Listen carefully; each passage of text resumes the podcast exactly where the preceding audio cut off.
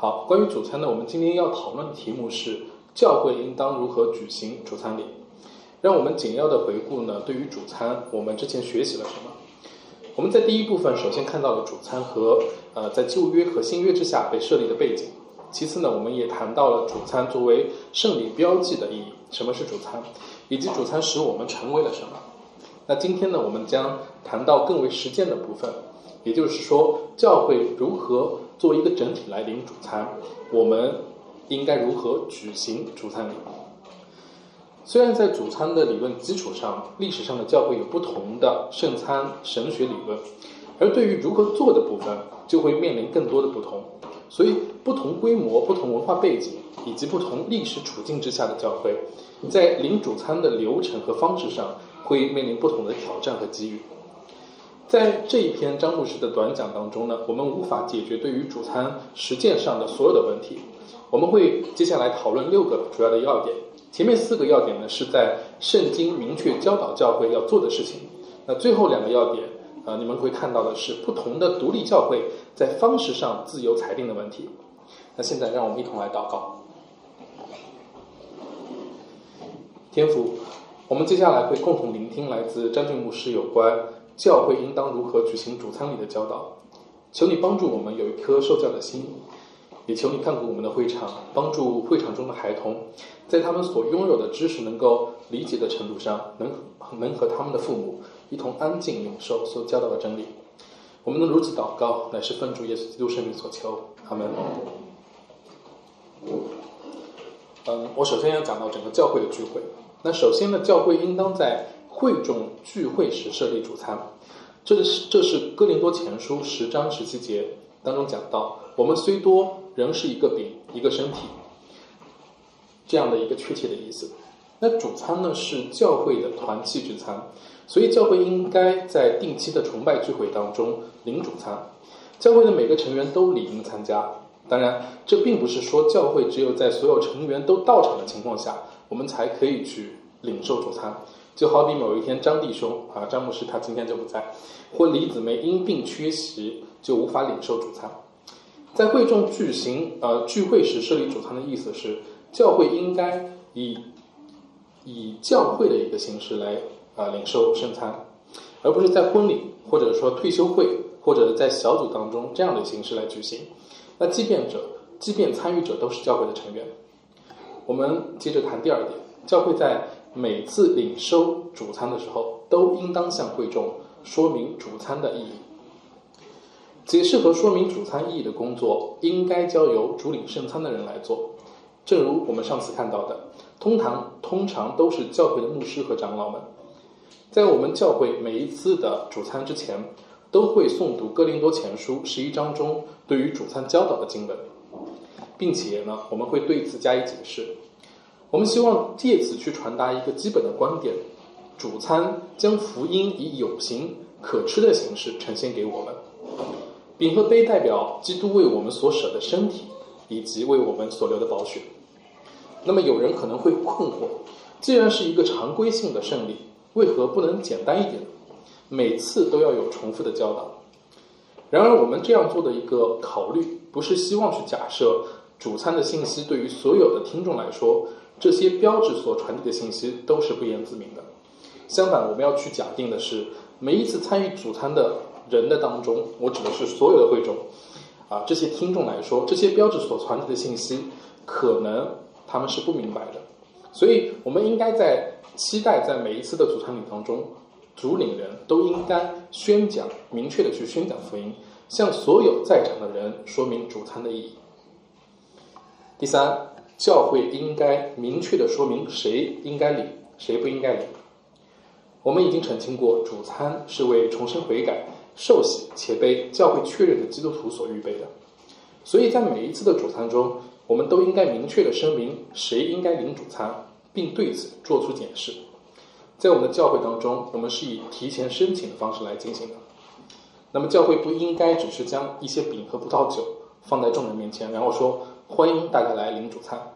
这会使那些粗心大意、不了解情况的非基督徒因吃喝自己的罪而招致审判。那么教会更有爱心的说做法呢，是向他们清楚的说明，主餐是为那些信靠耶稣拯救自己，并且已经借着洗礼公开为自己是神子民的人而预备的。第四，凡参加主餐的人，就当吃这饼，喝这杯。有一些教会的传统传统的做法呢，他们是将饼蘸着酒一起来吃。但是我们看到，在耶稣的第一次主餐当中，他将饼和杯分做了两次的行动。吃的时候，耶稣拿起饼来祝福，就掰开；又拿起饼来祝福了，递给他们。这两个行动都保留了耶稣为我们舍身体和为我们所留的宝血独特的、互补的的象征意义。因此，教会应该邀请所有的领主坛的人一起来吃这杯、喝这杯。那这四前面四个要点呢，是圣经明确教导教会要做的事情。接下来我们看最后两个，教会有相当自由裁定的这样的一个问题。那第五点呢是，教会应该多久才领一次主坛呢？对于这一点，我们要承认圣经当中并没有明确啊规范性的经文，只是教会要主啊举行主餐的频率。那一方面呢，耶稣说，你们每逢吃的时候要如此行，为的是纪念我。这似乎在暗示教会应该经常性的领主餐，但他没有具体的说明多久一次。但另一方面呢，保罗提到哥林多人是聚在一起作为教会时领受主餐的，这又似乎在暗示他们每次教会聚会的时候呢都会领受主餐。此外，在使徒行传的二十章二十第七节说，每逢七日的第一日，特洛亚的信徒都会聚会掰饼。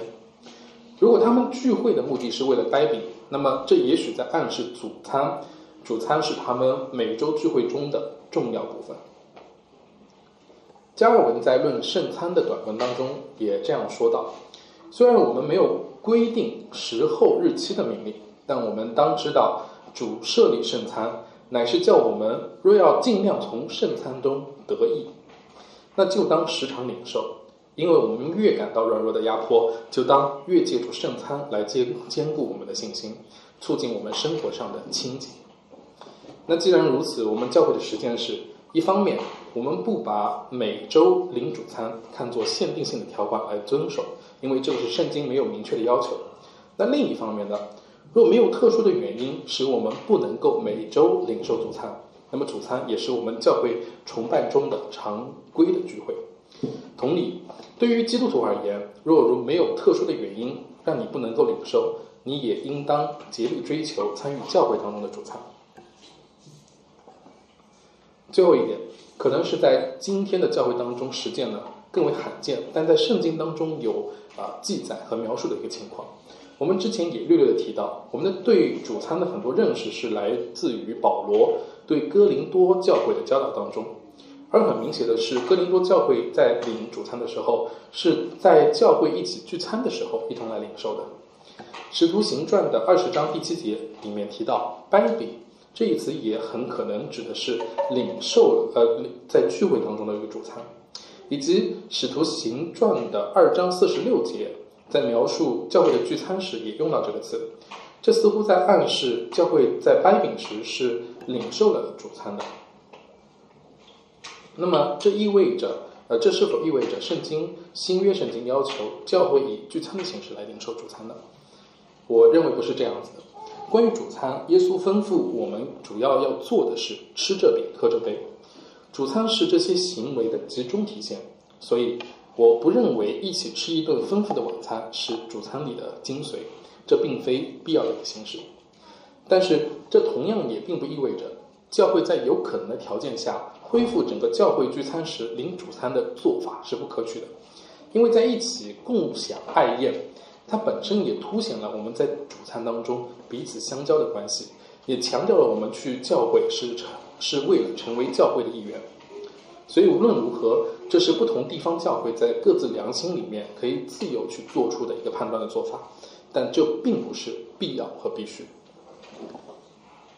这就是我们今天在这篇短讲当中要讨论的内容。希望这个六个作为教会如何举行主餐礼的实践解释，可以帮助大家能够更好的理解教会为何以及如何举行主餐，